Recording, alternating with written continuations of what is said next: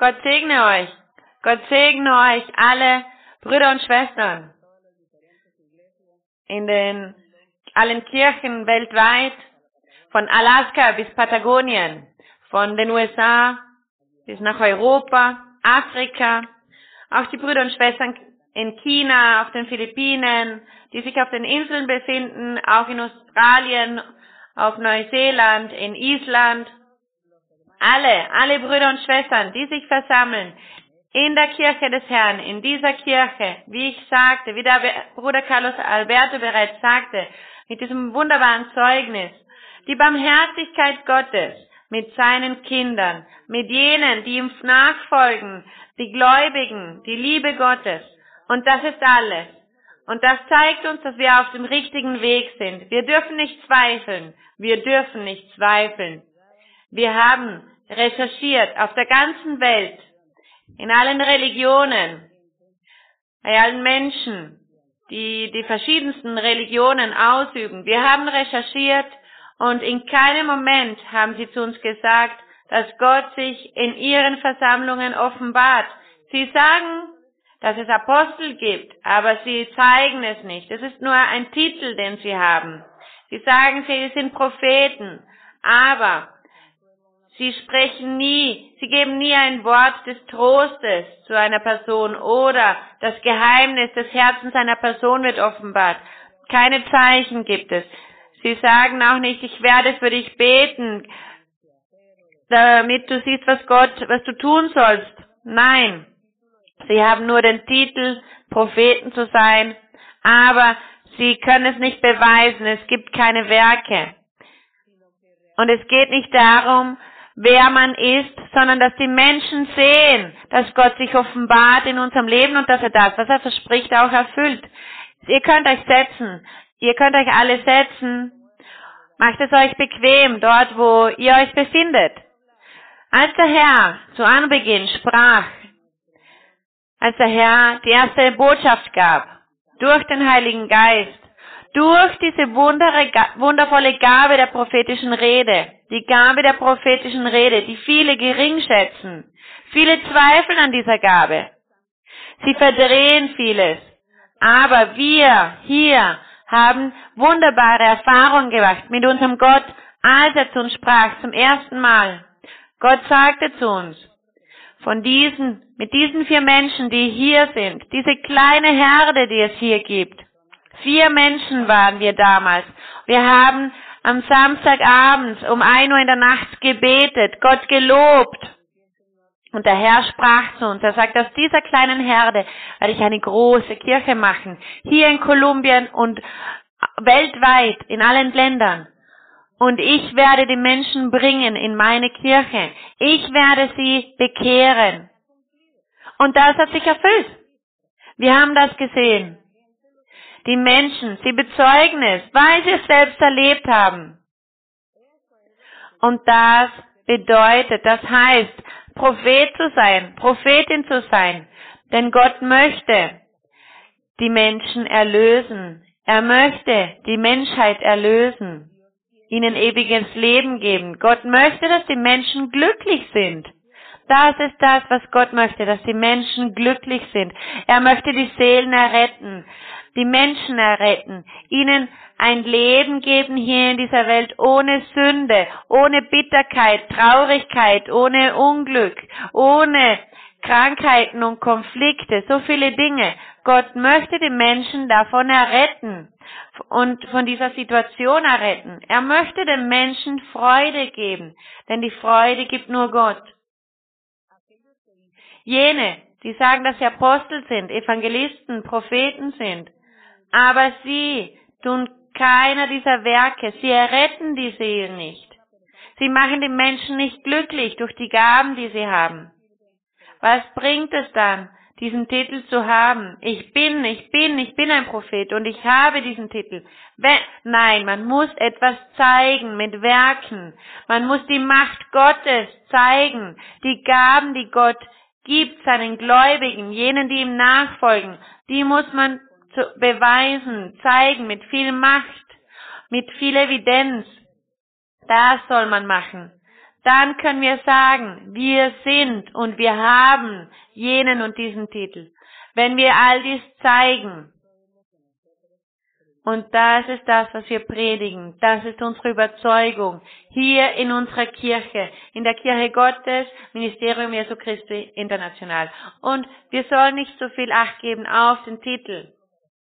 Aber ja, man gibt Titel, damit man die unterschiedlichen Dinge unterscheiden kann. Alle haben wir voll Herzen und folgen Gott. Unser Leben, unsere Art, wie wir leben, das bezeugt der Menschheit davon, wer wir sind.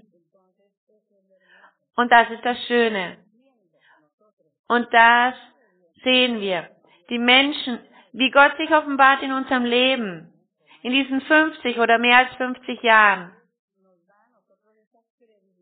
Das gibt uns diese Sicherheit, diese Überzeugung, dass wir auf dem richtigen Weg sind. Vielleicht sind wir nicht vollkommen. Vielleicht haben wir diesen Status der Vollkommenheit noch nicht erlangt, den Gott von uns möchte. Aber wir befinden uns auf diesem Weg und wir schreiten nach vorne. Und jeden Tag werden wir uns verbessern, bis wir das erlangen, was Gott von uns möchte, wie es heißt hier in der Bibel. Und alles, was hier steht in der Bibel, das wird sich erfüllen in unserem Leben. Es ist keine Theorie, dieses Buch, keine Geschichte, sondern es erfüllt sich in unserem Leben. Und deshalb bin ich sehr glücklich und stolz, wenn ich über Gott spreche, über den Herrn Jesus Christus spreche. Lass uns die Bibel öffnen heute. Lass uns die Bibel öffnen, hier in Hebräer. Hebräer, Kapitel 6. Das werden wir heute lesen. Und wir werden nachsinnen vom Vers 1 bis Vers 20. Und ich habe gesagt, dass wir lesen werden über die Geschichte Melchisedeks, den hohen Priester Melchisedeks. Wenn wir die Zeit dazu haben, werden wir das machen, werden wir das lesen. Wenn wir die Zeit nicht haben, dann werden wir uns hier auf das Kapitel 6 von Hebräer beschränken.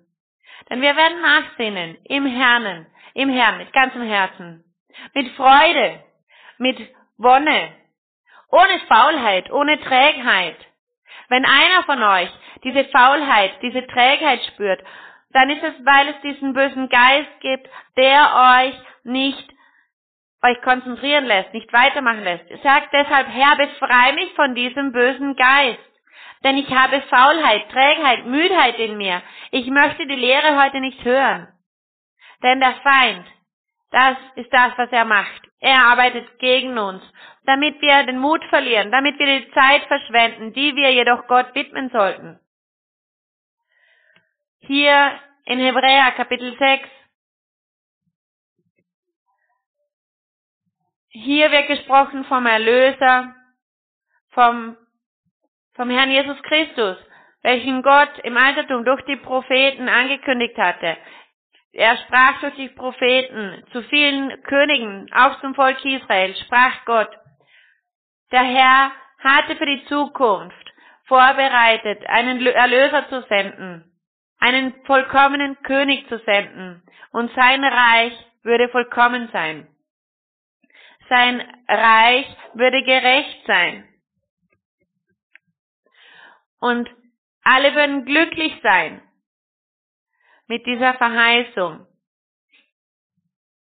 Dass dieser, und sie erwarteten, dass dieser König kommen würde, um zu regieren. Denn sie dachten nur an das Materielle, die Menschen. Sie dachten nie an das ewige Leben, an das geistliche Leben. Sie dachten nie, wie herrlich es sein würde, mit dem Herrn zu leben, in diesem geistlichen Leben. Deshalb waren sie voller Emotionen, wortwörtlich, dachten sie, dass dieser vollkommene König kommen würde, um über sie zu regieren. Und so hat der Herr diesen König gesandt, um sein Wort zu verkünden. Und er würde dieses Gesetz erfüllen, welches er Mose gab. Und keiner hatte, nämlich der Menschen, die Fähigkeit, dieses Gesetz zu erfüllen, aber der Herr Jesus Christus schon. Und es würde dieses Gesetz dann annulliert werden am Kreuz von Golgatha. Der Herr hat aber auch in seinem Plan sein Haus, sein Tempel zu errichten, seinen geistlichen Tempel. Und dieser Tempel würde nicht an einem spezifischen Ort sein, an einem physischen Ort im Altertum, sondern dieser Ort würde geistlich sein. Deshalb wiederhole ich sehr oft den Brüdern und Schwestern, die diese Doktrinen bereits kennen, die bereits zu Lehrer werden, Lehrer des Wortes, aber für die Menschen, die neu sind, für die Menschen, die zum ersten Mal hier sind. Vielleicht habt ihr die Geschichte einmal gehört, als der Herr Jesus Christus sprach zur Samariterin. Und die Samariterin sagte zum Herrn, wo sollen wir hingehen, Gott zu suchen und ihn anzubeten? Hier in Jerusalem oder in Samarien? Denn es gibt diese, wieder, wieder, diese Streitigkeiten. Und der Herr sagte zur Samariterin, es wird der Tag kommen, wo man nicht hier in Samarien und auch nicht in Jerusalem Gott suchen wird, Gott anbeten wird. Denn Gott ist Geist und Wahrheit. Und als Geist und Wahrheit, als Geist braucht er, dass er Anbeter hat, die ihn anbeten in Geist und in Wahrheit. Deshalb hat der Herr auch zu seinen Jüngern gesagt, geht in die ganze Welt hinaus. Man muss in die ganze Welt gehen und dieses Evangelium verkündigen, damit alle glauben und erlöst werden, damit ewige das, alle das ewige Leben erlangen und Freude und Frieden haben. Predigt allen, denn alle haben das Recht darauf. Im Altertum hatte nur das Volk Israel Recht darauf, glücklich zu sein ab und Gott kennenzulernen. Aber heute haben wir alle dieses Recht. Und das ist das, was unser Vater getan hat. Das war die Arbeit dieses vollkommenen Königs, der gekommen ist, um eine Kirche zu gründen, zu Hirten, zu weiden, diese Kirche zu gründen. Und das ist dieser König, welchen wir heute haben, der über uns regiert. Und er hat den Heiligen Geist hier gelassen. Er hat ihn gesandt, damit er uns orientiert, damit er uns leitet, damit wir die Doktrin nicht verkehrt interpretieren, damit wir nicht vom Weg abkommen. Und der Heilige Geist ist aufmerksam. Er ist aufmerksam, aber allen Menschen, allen Herzen, die ihn von Herzen lieben, die aufrichtig sind und Gott mit Wahrheit suchen, aus wahrhaftig suchen, denen schenkt, denen schenkt er Aufmerksamkeit. Jene, die aufrichtig und ehrlich sind, aber jene, die hochmütig sind, stolz sind, jene, die glauben, dass sie mehr sind als wie die anderen Menschen, jene, die die Armen demütigen, die nur über alle Menschen hinwegblicken, diese Menschen, die sagen, ich habe einen Titel, ich bin Apostel, Evangelist, ich bin Prophet, aber sie haben nicht den Heiligen Geist, sie haben nichts von Gott, da, denn Gott ist nicht bei diesen arroganten, hochmütigen Herzen. Gott ist bei den demütigen, jene, die einfach sind. Da ist Gott. Wir werden eine, äh, in den nächsten Tagen hier wieder sprechen über die Seligpreisungen, damit wir es niemals vergessen welchen, auf welche Gott ihr seinen Blick richtet, seinen barmherzigen Blick richtet. Gelobt sei Gott. Wir deshalb hier, wir müssen immer wieder in der Bibel lesen, hier und dort und immer weiter lesen und uns immer wieder erinnern und nochmals lesen, damit immer alles aufgefrischt ist, damit wir sehen, wie Gott handelt. Und Gott, wenn er handelt, dann werden wir weiterkommen in unserem Leben. Wir werden wachsen in unserem geistlichen Leben, so wie der Herr es auch möchte von uns. Deshalb müssen wir Gott schätzen und ihn erheben und loben und auch sein Werk, welches er getan hat, nämlich auf die Welt zu kommen als Mensch und zu regieren über unser geistliches Leben. Gelobt sei der Name des Herrn.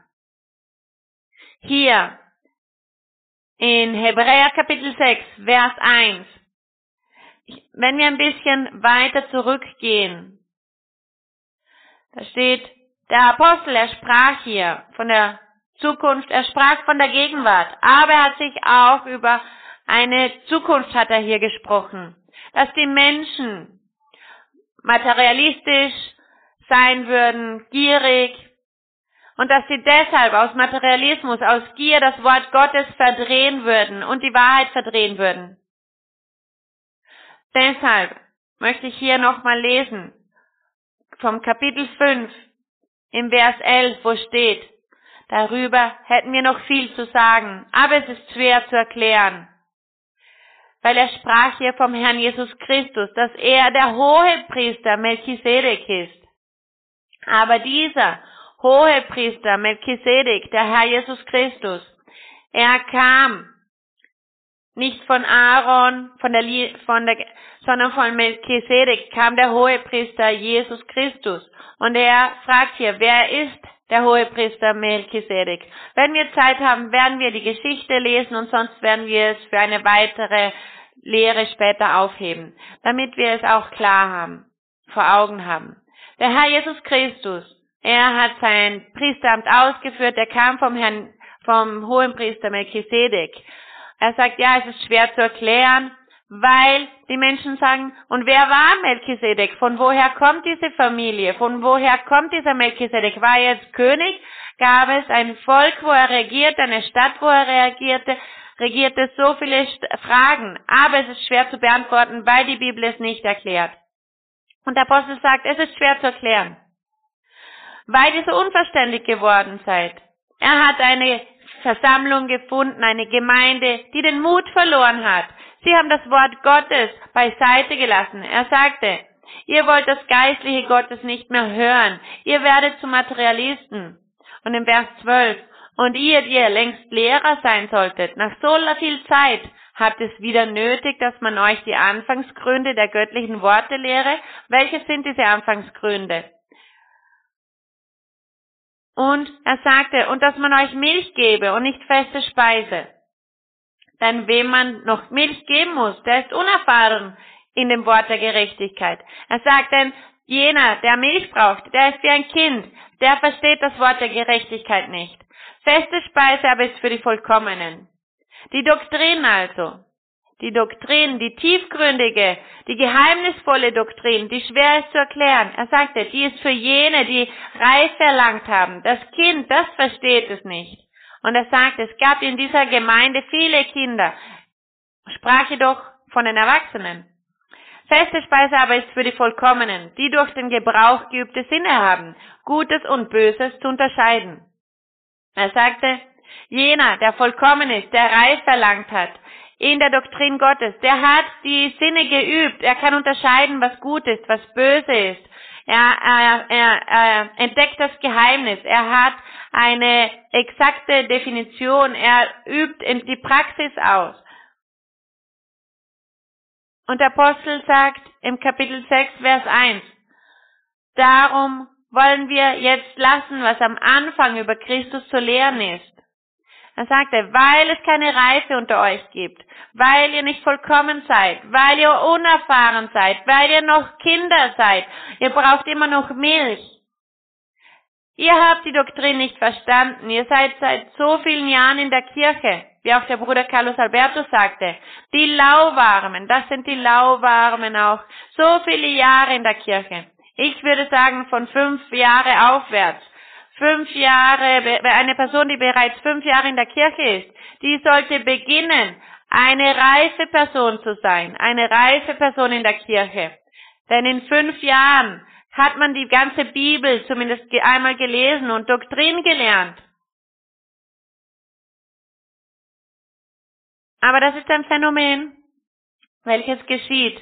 Den Menschen geschieht. Uns, den Menschen geschieht es.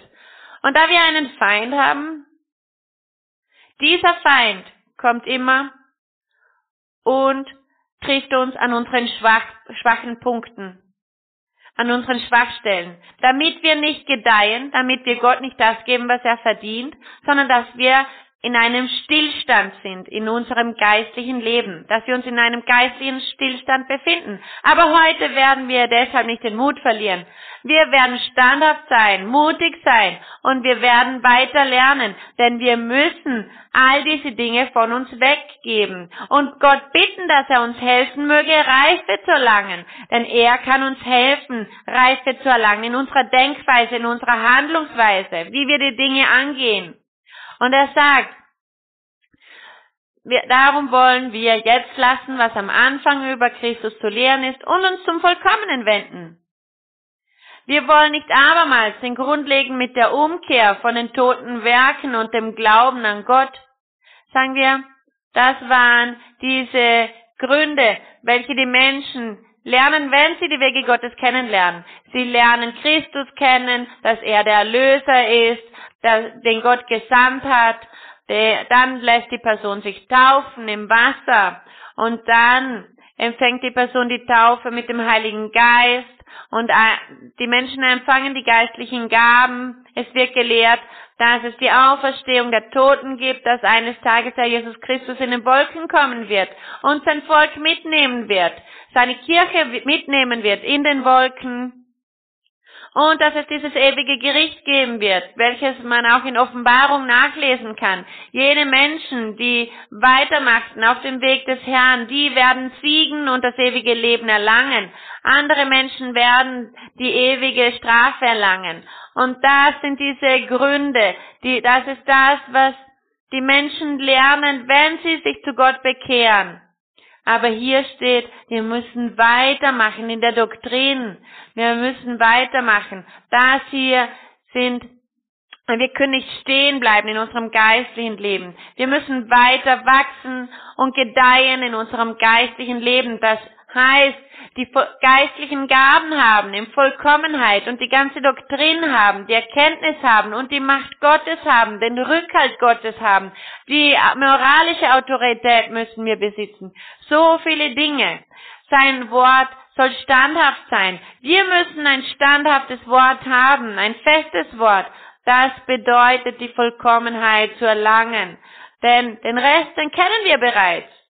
Und wir müssen der Welt zeigen, dass es Gott gibt, dass er existiert und dass Gott uns eine Portion von seinem Geist gegeben hat. Und mit dieser Portion, mit diesem Teil von ihm werden wir handeln, korrigieren, orientieren. Wir werden für die Menschen beten und es werden Wunder geschehen, Zeichen geschehen. Viele Dinge werden geschehen mit dieser Portion von Geist, den Gott uns gibt von ihm. Das bedeutet weiterzumachen in der Vollkommenheit. Diese Kapazität, diese Fähigkeit zu haben, die Doktrin zu verstehen, die Wege Gottes zu verstehen, ohne sie zu verdrehen, diese Wege, und nicht abzuweichen, nicht zu, nach links und auch nicht nach rechts, sondern gerade weitermachen. In der Kenntnis, im Zeugnis und auch in der Macht Gottes. Wir sollen zeigen, dass die Macht Gottes bei uns ist, mit uns ist. Das bedeutet es, weiterzumachen in der Vollkommenheit. Dem vollkommenen Zuwenden. Im Vers 2, hier werden diese, hier steht im Vers 3, das wollen wir tun. Ja, das werden wir weiterhin tun. Aber bleibt nicht stehen in eurem geistlichen Leben. Kommt nicht zu einem Stillstand. Vers 4, denn es ist unmöglich, die die einmal erleuchtet worden sind, das heißt die Menschen, die Gläubigen, jene, die sich zum Evangelium bekehrt haben, nachdem sie sich bekehrt haben und erleuchtet worden sind und sich erfreut haben, geschmeckt haben, die himmlische Gabe, das heißt die geistlichen Gabe, das heißt die Taufe mit dem Heiligen Geist empfangen haben und Anteil bekommen haben am Heiligen Geist, Da steht, es ist unmöglich, dass diese Männer und Frauen, die teilhaben, die teil hatten an all diesen herrlichen Dingen und geschmeckt haben das gute Wort Gottes, das heißt die Doktrin. Sie haben sich erfreut an der Doktrin, sie haben für die Menschen gebetet. Gott hat diese Menschen genutzt. Bestimmt haben sie prophetisch geredet, haben Hände aufgelegt zur Heilung und die Menschen, die Kranken wurden geheilt. Es steht hier, die haben geschmeckt am Wort Gottes und die Kräfte der zukünftigen Welt. Das heißt, sie war, hatten erkannt, dass Gott kommen wird und wie Gott kommen wird und wann er kommen wird und was geschehen wird und, und all diese Dinge, wenn der Herr dann kommen wird, um die Kirche zu holen. Sie haben diese Erkenntnis und all diese Männer und Frauen, sie sind, haben das erlangt, diese Doktrin, diese Erkenntnis. Sie haben diese geistliche Schule durchgemacht. Und dann gab es einen Moment, als sie zurückfielen, als sie abfielen. nachdem sie bereits sich erfreut haben an all diesen Dingen, nachdem sie in sich den Heiligen Geist gefüllt haben, die geistlichen Gaben, als sie sahen, wie der Herr die Versprechen, die er ihnen machte, erfüllte und nachdem sie prophetisch redeten und die Wunder Gottes sahen, da sind sie danach abgefallen, zurückgefallen. Bestimmt sind sie faul geworden, zu träge geworden, um auf dem Weg Gottes weiterzumachen. Sie sind zurückgefallen. Und im Vers 6 geben wir acht, was hier steht, mit diesen Menschen. Und dann abgefallen sind, wieder zu erneuern, zur Buße, da sie für sich selbst den Sohn Gottes abermals kreuzigen und zum Spott machen. Da steht hier, es ist unmöglich, dass diese Personen, nachdem sie all dies in ihrem geistlichen Leben erfahrt haben, zurückfallen, abfallen und dann nochmals wollen, dass Gott sich nochmals kreuzigt und, und ihnen vergibt, damit sie zurückkommen, dass Gott ihnen nochmals vergibt.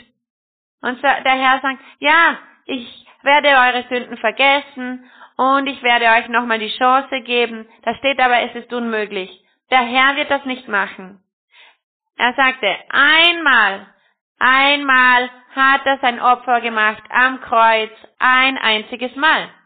Und jene, die geglaubten, die erleuchtet worden sind, die geistlichen Gaben empfangen haben und Gott hat ihnen gezeigt, seine Macht, dass er existiert, dass er Macht hat für alle Dinge und dass alle arbeiten. Der Herr sagt, für euch gibt es keine Möglichkeiten mehr wenn ihr zurückfallen solltet. Falls ihr zurückfallen solltet, in die Sünde zurückfallt, in die Welt zurückgeht, ist es unmöglich. Es ist unmöglich. Schaut, das ist sehr traurig. Es ist sehr traurig, was kommen wird.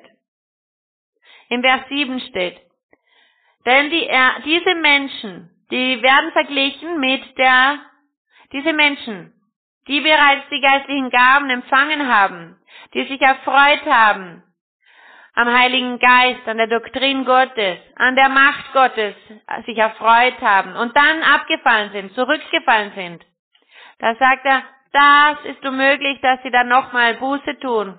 Es wird keine Zeit mehr geben dazu, nochmals Buße zu tun, denn das, was sie gemacht haben, das, dafür wird Gott sie, dafür wird Gott sie bezahlen lassen. Und im Vers 7, denn die Erde, die den Regen trinkt, der oft auf sie fällt. Das heißt, die Erde, wenn sie trocken ist, und dann kommt der Regen, dieses Wasser auf die Erde, dann kommt grünes Gras, das wächst zum Beispiel. Und hier steht, diese Menschen werden mit der Erde verglichen, die den Regen trinkt, der oft auf sie fällt und nützliche Frucht trägt, denen diese bebauen. Aber es steht dann auch, wenn sie aber Dornen, das heißt, wenn es geregnet haben, nachdem dass es viel geregnet hat und sie bereits nützliche Frucht trägt, diese Erde, dann werden Dornen wachsen und Disteln. Dornen und Disteln sind Sträucher, die zu nichts Nütze sind. Sie bringen keine Frucht, sie sind keine Nahrung für die Menschen und fast kaum auch nicht für die Tiere, denn es sind Dornen und Disteln, die stechen. Und er sagt, nachdem der Regen fällt auf die Erde, bringt diese Erde diese Dornen und Disteln hervor. Das heißt, diese Männer und Frauen, diese Gruppe von Menschen, die den geistlichen Regen empfangen haben, den Heiligen Geist, die geistlichen Gaben und die Offenbarungen Gottes und alles, was Gott mit ihnen machte und wie er sie nutzte, das ist dieser Regen. Und er sagt, die Erde hier, die trockene Erde, empfängt den Regen und wenn sie nützliche Frucht trägt, dann ist es ein Segen von Gott. Wenn aber die Erde Dornen und Disteln trägt, bringt sie keinen Nutzen und ist dem Fluch nahe, so dass man sie zuletzt abbrennt. Er sagt hier, diese Dornen und Disteln sollen abgebrannt werden. Verbrennt sie, man soll die Erde besser für etwas anderes nutzen. Das ist der Vergleich. Das ist der Vergleich welcher der Heilige Geist hier macht für jene Personen, die abfallen. Ich weiß, dass es hier Menschen gibt, die zum ersten Mal hier sind heute und auch neu sind in der Kirche. Diese Lehre ist nicht für euch. Diese Lehre ist für jene Menschen, die lauwarm sind. Für die lauwarmen. Und ich sage, wenn ihr wollt, fünf Jahre aufwärts, kann man eine Person als lauwarm bezeichnen oder als standhaft bezeichnen vor dem Herrn. Als lauwarm oder als standhaft vor dem Herrn. Aber für die Menschen, die heute zum ersten Mal da sind oder neu sind in der Kirche, gilt diese Lehre nicht. Ich möchte euch, die ihr neu seid, die Macht Gottes lehren und die Liebe und die Barmherzigkeit Gottes. Gott segnet alle. Gott, segnet alle. Aber Gott erwartet dass die Menschen dankbar sind ihm gegenüber, dass sie ihn loben und suchen von Herzen und ihm danken, denn Gott gibt allen Menschen die Segnung. Aber hier gibt es eine ganz besondere Segnung für die, die zum ersten Mal kommen, die neu sind. Und die Segnung ist jene, dass Gott das ewige Leben anbietet. Gott bietet Frieden an und Freude. Das gibt es nicht in der Welt. Niemand gibt diese Freude und diesen Frieden in der Welt. Nur Gott kann ihn geben. Und hier sprechen wir von einer, einer Gruppe von Menschen, die undankbar waren, wenn wir das so sagen können. Sie waren Gott gegenüber undankbar. Nachdem sie sich an den Segnungen Gottes erfreut haben, sind sie abgefallen. Ihr, die ihr neu seid, die ihr zum ersten Mal da seid, Ihr werdet das verstehen und sagen, ja, die Menschen, sie haben so viele Dinge empfangen von Gott und dann sind sie abgefallen. Ihr denkt bestimmt, nein, das sollte nicht so sein. Und das stimmt auch, wenn ihr das so denkt. Das heißt also, diese Dornen und Disteln sollen abgebrannt werden. Gott wird sie bestrafen, diese Menschen, weil sie undankbar sind, weil sie so viele Segnungen von Gott empfangen haben und dann abgefallen sind in irgendeinem Moment in ihrem Leben. Im Vers 9, da steht, was aber euch angeht, ihr Lieben, das heißt ihr, die ihr Gott sucht, die ihr standhaft seid, ihr, ihr Lieben, sind wir vom Besseren überzeugt und von dem, was Rettung bringt, auch wenn wir so reden. Denn Gott ist nicht ungerecht, dass er vergesse euer Werk und die Liebe, die ihr seinem Namen erwiesen habt indem ihr den Heiligen dientet und noch dient. Der Herr, hier steht, dass der Herr auf keinerlei Weise ungerecht ist mit seinen Wesen, dass der Herr jedem seinen Lohn gibt, der ihm mit Herzen dient, die ihm treu sind und jene, die weitermachen. Gott belohnt sie. Und wir werden nicht sagen, dass Gott ungerecht ist, denn nachdem dass Gott so viele Segnungen einer Person gibt, diese Person dann abfällt und Gott vergisst und beginnt das Böse zu tun vor Gott, da werden wir nicht sagen, dass Gott ungerecht ist. Denn Gott hat zuerst seine Liebe gezeigt und seine Gerechtigkeit in den Menschen. Und die Personen, sie wollten es nicht annehmen und sind abgefallen. Wir selbst, wir suchen unser eigenes Böse. Denn der Herr gibt uns die Wahrheit, damit wir wissen, was die Wahrheit ist. Und damit wir uns daran erfreuen an der Wahrheit. Und wir sollen auch die Folgen betrachten, wenn wir in dieser herrlichen Wahrheit leben und sagen, ja, Gott existiert und Gott segnet und Gott gibt den Frieden und die Freude. Ja, das stimmt.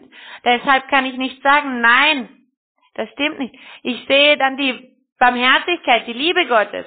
Aber wenn ich dann töricht widerspenstig werde oder gierig werde oder und dann abfalle und dann lasse ich das Wort Gottes gering geschätzt, alles was Gott mir gegeben hat, ich schätze es dann gering und wenn ich und ich gehe, ich bin nochmal zurückgefallen in die Sünde, in die Welt. Da kann ich dann nicht mehr sagen, der Herr ist ungerecht. Nein. Ich muss erkennen, dass ich die Strafe verdiene, die von Gott kommt. Deshalb können wir nicht sagen, dass unser Gott ungerecht ist. Denn zuerst gibt Gott uns das Gute, das Gerechte und er gibt sich zu erkennen. Und an uns liegt es, das Gute, uns für das Gute oder für das Böse zu entscheiden. Es liegt an uns. Es liegt an uns, uns für den richtigen Weg zur Entscheidung. Gott ist niemals ungerecht. Niemals. Hier im Vers 12, wo, wo bin ich stehen geblieben? Welchen Vers muss ich lesen? Den Vers 11. Wir begehren aber, dass jeder von euch denselben Eifer beweise. Dass wir dass wir standhaft bleiben, weitermachen bis zum Ende unseres Lebens. Die Hoffnung festzuhalten bis ans Ende. Denn wir haben die Hoffnung, dass wir eines Tages im ewigen Leben mit Gott sein werden. Das ist unsere Hoffnung. Und damit wir das erlangen, müssen wir standhaft sein bis zum Tag unseres Todes. Vers 12. Damit ihr nicht träge werdet, sondern die nachahmt, die durch Glauben und Geduld die Verheißungen ererben. Er spricht hier von jenen Personen, die bestimmt schwach sind, jene Personen, die noch nicht verstanden haben, die noch nicht diese feste Nahrung zu sich nehmen. Und er sagt ihnen, folgt dem Beispiel. Jene, die standhaft sind, die heute noch am Ende noch standhaft und treu sind bis zum letzten Moment ihres Lebens, folgt ihrem Beispiel, folgt ihrem Beispiel. Und genauso ist es.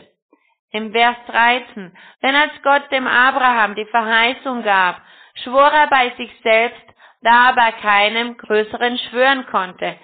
Er sagt hier, dass Gott eine Verheißung gab, ein Versprechen machte, Abraham, und er sagte, wahrlich, ich will dich segnen und mehren. Erinnern wir uns, dass Gott zu Abraham sprach, du wirst Vater vieler Völker sein. Abraham zu jener Zeit er hatte das Gesetz Mose nicht, das gab es noch nicht.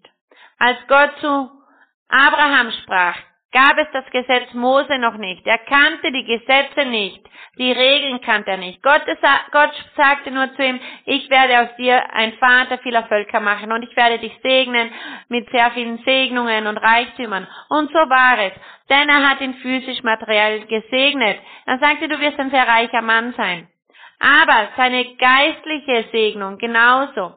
Denn bis zum heutigen Tag dieser Glaube Abrahams, welchen Gott ihm als gerecht an, an, an als gerecht ansah, wir, die wir Gläubige sind im Evangelium des Herrn Jesus Christus, dieser Glaube Abrahams, diesen Glauben, welchen wir leben, dieser Glaube kommt von Abraham.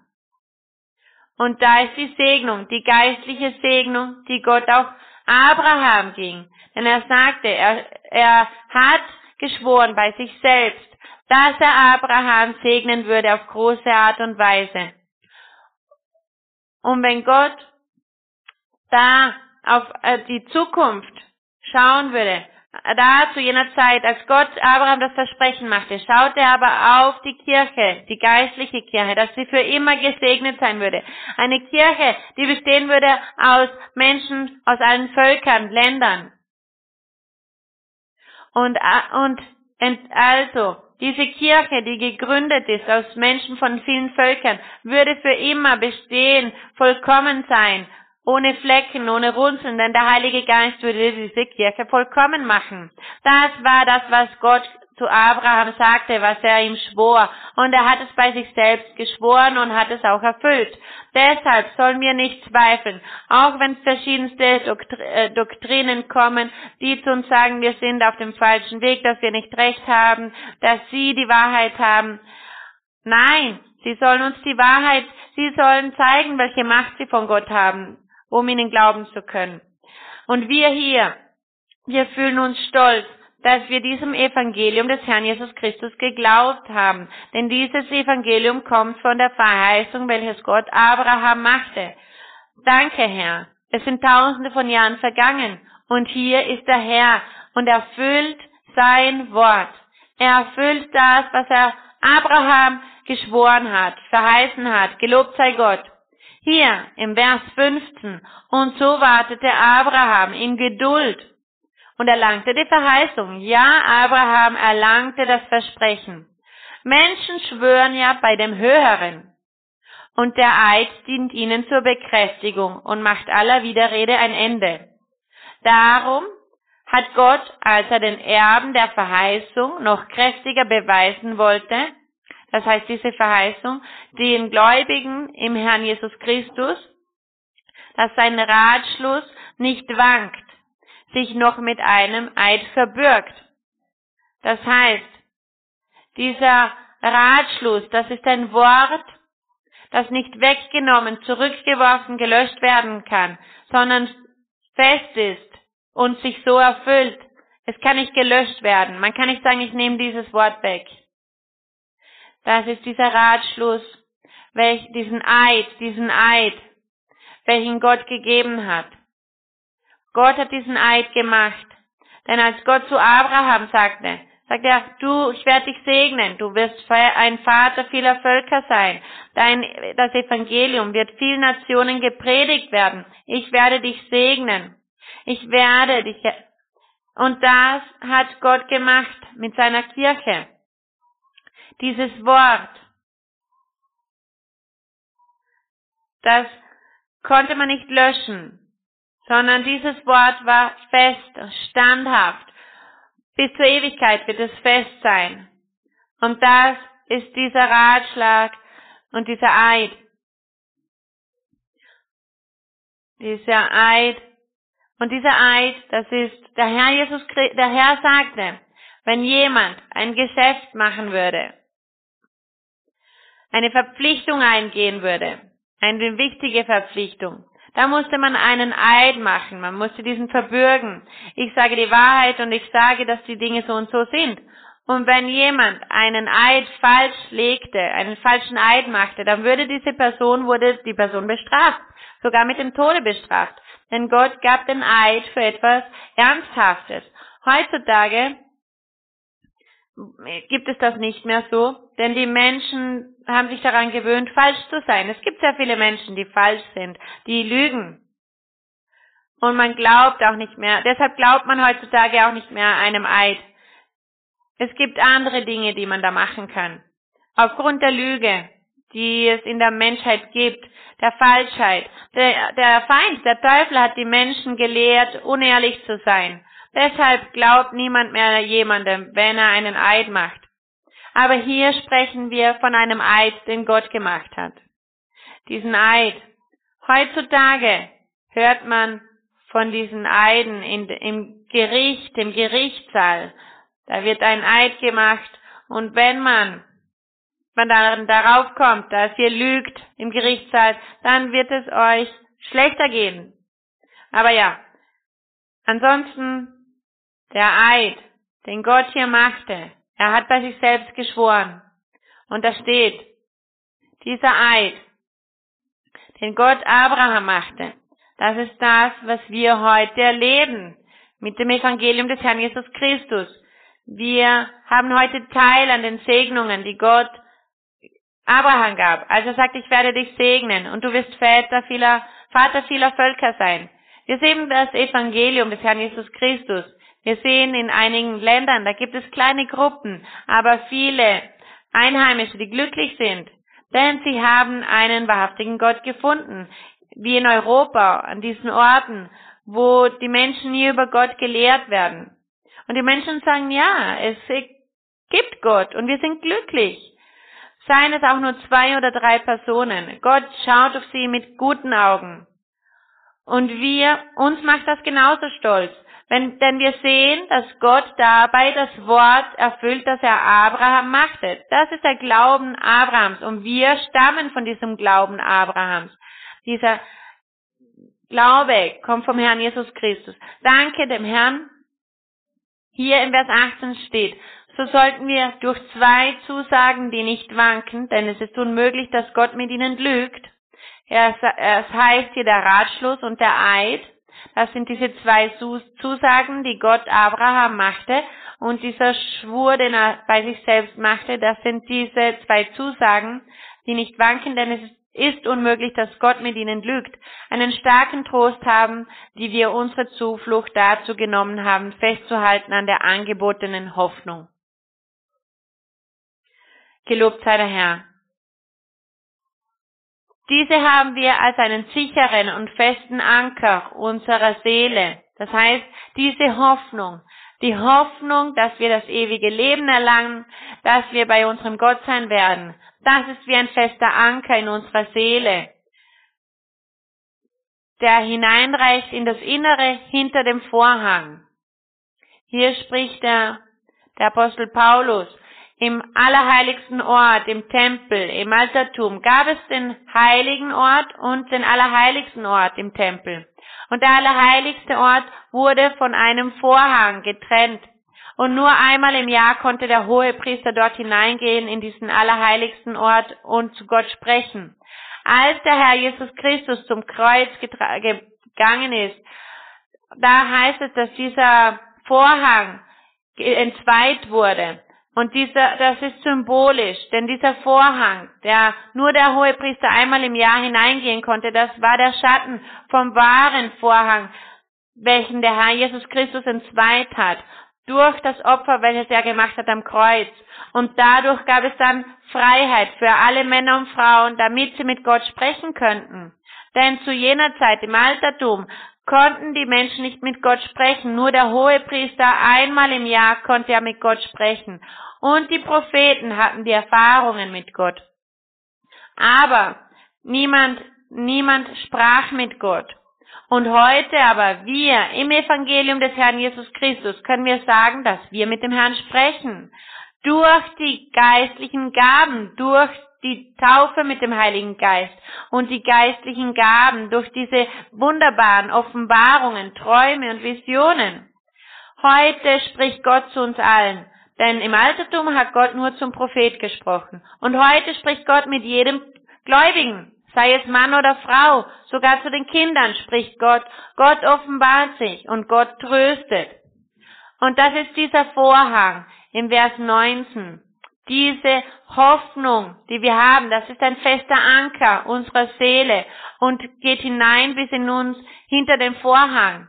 Denn ja, der Herr hat diesen Vorhang zweit und sagt, ich gebe euch Freiheit, damit Gott sich offenbart in eurem Leben, damit Gott zu euch spricht, zu eurem Herzen, zu, in euer Leben spricht. Und Gott spricht zu unserem Herzen mit der wahrhaftigen Gabe der prophetischen Rede. Ich sage die wahrhaftige, wahrhaftige Gabe der prophetischen Rede, denn der Feind beginnt auch die Menschen zu nutzen, die sich nicht zu Gott bekehrt haben, die Heuchler sind und schlecht vor Gott wandeln und nur den Anschein haben. Gott kommt und betäuscht diese Menschen und es sind dann nicht Gott, es ist nicht Gott, der spricht, sondern böse Geister. Aber der Heilige Geist spricht zu jener Person, zum Mann oder Frau, die ehrlich aufrichtig ist mit Gott. Der Heilige Geist spricht zum Herzen dieser Person. Und deshalb steht hier, das ist das, was der Herr getan hat. Er gibt diese Freiheit. Ja, wir können heute zu Gott sprechen, egal an welchem Ort wir sind und Gott offenbart sich in unserem Leben. Früher war das nicht so. Nur die Propheten haben dieses Privileg gehabt. Im Vers 20 steht, da hinein ist Jesus als Vorläufer für uns gegangen, als er der Hohepriester geworden ist. Einmal im Jahr konnte der Hohepriester in einen allerheiligsten Ort gehen und hier der Herr Jesus Christus als Hohepriester nach der Ordnung Melchisedeks ist an den allerheiligsten Ort hineingegangen. Wann? Als er gekreuzigt wurde am Kreuz von Golgatha. Vers 20. Da hinein ist Jesus als Vorläufer für uns gegangen. Er, der hohe Priester geworden ist in Ewigkeit nach der Ordnung Melchisedeks. Der Herr Jesus Christus. Er hat dieses Werk getan durch sein Opfer und gibt uns dadurch die Freiheit, das Privileg, welches wir heute von welchem wir heute sprechen können. Wir können heute zu Gott sprechen. Gott kann uns heute trösten. Er kann uns führen. Er kann uns orientieren. Und das macht Gott durch Träume, Visionen, prophetische Rede. Gelobt sei der Herr. Durch Offenbarungen, durch die Gabe der Unterscheidung. Da ist der Herr gegenwärtig, spricht zu uns und wir müssen jetzt nicht mehr zu einem Propheten geben oder zu einem Hohenpriester, sondern wir, jeder einzelne von uns. Der Herr Jesus Christus hat uns alle zu Königen und Priestern gemacht. Das heißt, wir alle können Gott dienen. Wir alle stellen uns vor Gott, präsentieren uns vor Gott. Gelobt sei Gott. Danke sei dem Herrn für dieses Wunder, für dieses Privileg und diese immense Segnung, die er uns gegeben hat. Danke dem allmächtigen Vater. Und alle ihr, schätzt und dankt Gott, schätzt sein Wort. Wir müssen die Bibel schätzen, schätzen und alles, was Gott in unserem Leben macht, wie er sich offenbart in unserem Leben und ein aufrichtiges und heiliges Leben leben. Das sollen wir tun, damit alles vollkommen ist. Und dass der Herr, dann wird der Herr uns helfen. Wir sollen beten, dass der Herr uns hilft, ein vollkommenes Leben zu leben, damit wir uns erfreuen können an Gott und seinen Wundern, jenen, jene Wunder, die er für jene hat, die ihm folgen, die ihm treu sind. Personen, die ihr neu seid, die ihr zum ersten Mal hier seid, ich lade euch ein, dass ihr teilhabt an diesen Wundern, an diesen herrlichen Dingen, was es bedeutet, Gott zu spüren in unserem Wesen, in unserem Herzen. Ihr alle seid herzlich willkommen heute und empfängt die Segnung Gottes. Lasst uns beten zu unserem himmlischen Vater. Gesegneter Gott, allmächtiger Gott, Vater unseres Herrn Jesus Christus.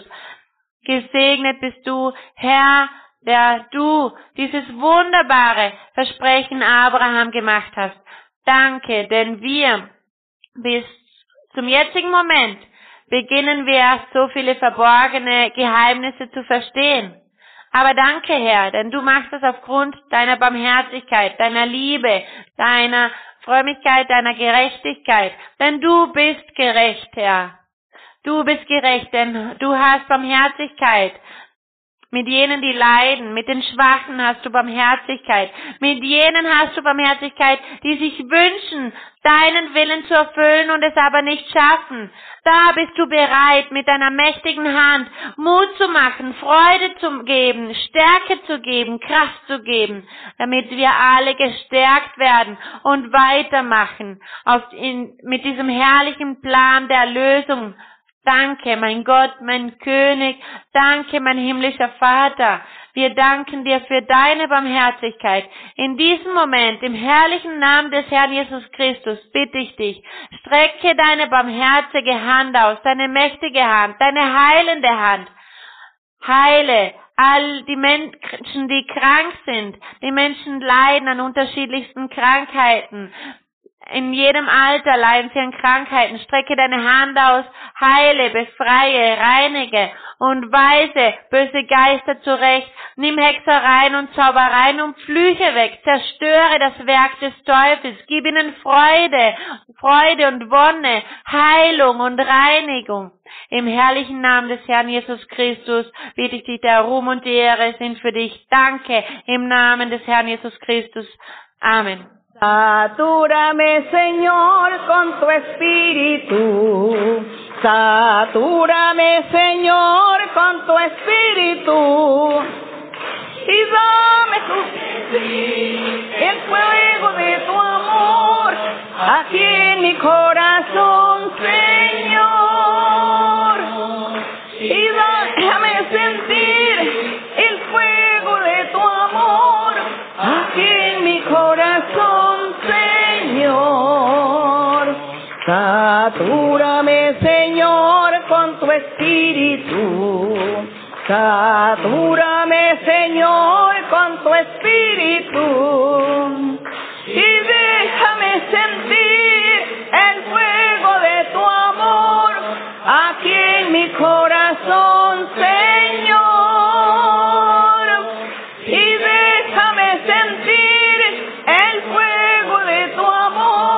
Aquí en mi corazón, Señor.